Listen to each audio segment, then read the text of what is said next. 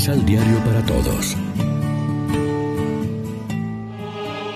Proclamación del Santo Evangelio de nuestro Señor Jesucristo, según San Lucas. Puso además esta comparación por algunos que estaban convencidos de ser justos y que despreciaban a los demás. Dos hombres subieron al templo a orar. Uno era fariseo y el otro publicano. El fariseo de pie oraba en su interior de esta manera. Oh Dios, te doy gracias porque no soy como los demás hombres que son ladrones, injustos, adúlteros, o como ese publicano que está ahí. Ayuno dos veces por semana, doy la décima parte de todo lo que tengo.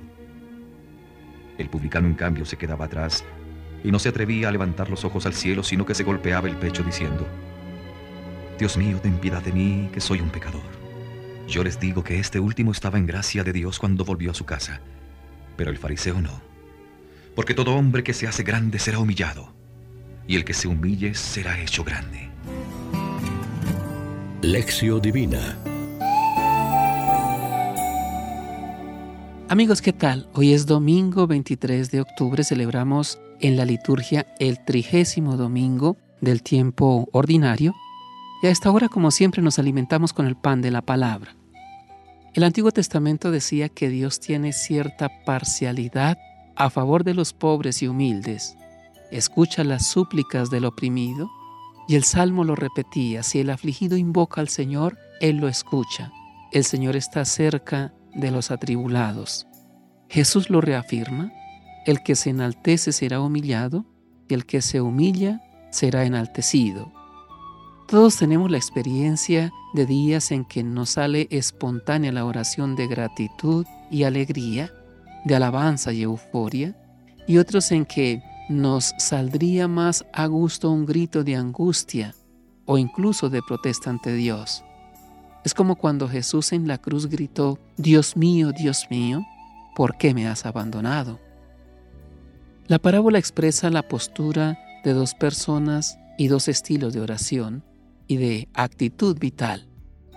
Jesús no compara un pecador con un justo, sino un pecador humilde con un justo satisfecho de sí mismo y que mira por encima del hombro a los otros. El fariseo es buena persona, pero no ama. Está lleno de su propia santidad. Se le nota cuando está ante Dios y cuando se relaciona con su prójimo. Está orgulloso de sus virtudes y da gracias a Dios por lo bueno que es Él. No tiene nada por qué pedir perdón. Al revés, enumera con gusto la lista de sus virtudes y sus méritos. Jesús dice que éste no sale del templo perdonado, mientras que el publicano, que es pecador, se presenta humilde como tal ante el Señor, es pecador pero tiene mucha fe. Este sí sale salvado del templo. ¿En cuál de los dos personajes nos sentimos reflejados? ¿En el fariseo o en el publicano? Jesús no nos está invitando a ser pecadores, sino a ser humildes y no presentarnos ante Dios pregonando nuestras virtudes y nuestras buenas obras. Los que son ricos no piden nada. Los que se creen sabios no preguntan nada. Los que se saben perfectos no tienen que pedir perdón por nada. Ojo con él. El que se enaltece será humillado. Reflexionemos. ¿Nuestra oración brota con serenidad de un corazón sencillo y humilde? ¿O son juicios condenatorios contra nuestro prójimo? ¿Le pedimos a Dios en la oración que nos regale la virtud de la humildad? Oremos juntos. Enséñanos, Señor, la humildad del corazón para que sepamos reconocerte como Padre misericordioso y reconocerte en nuestros hermanos. Amén. María, Reina de los Apóstoles, ruega por nosotros.